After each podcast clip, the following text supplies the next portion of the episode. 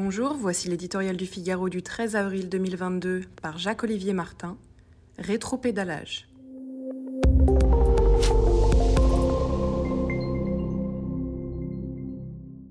En arrière toute, la campagne du second tour de la présidentielle à peine lancée, voilà qu'Emmanuel Macron donne déjà le sentiment de marcher à reculons sur les retraites, en zigzagant.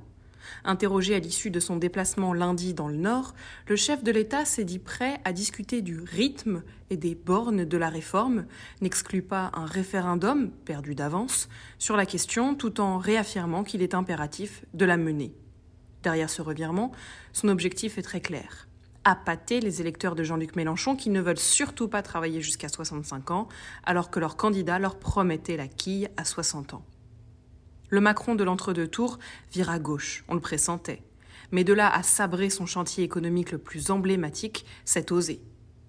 Il prend le risque de fâcher ses électeurs de dimanche dernier sans certitude de contenter ceux de la France insoumise. Surtout, il hypothèque sérieusement sa capacité réformatrice déjà entamée après l'échec de sa première tentative de grand soir des retraites il y a deux ans.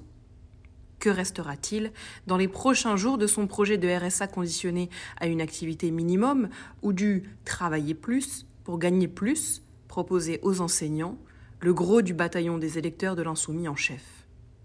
S'il continue à agir de la sorte, pas grand-chose. Or, la France, malgré le rebond de la croissance de ces derniers mois, est un pays surendetté, champion du monde de la dépense publique, qui travaille moins que ses voisins et croule sous les déficits, publics et commerciaux. Les réformes des retraites, de la durée du travail, de la fiscalité, de l'État ne se monnaient pas contre quelques voix incertaines.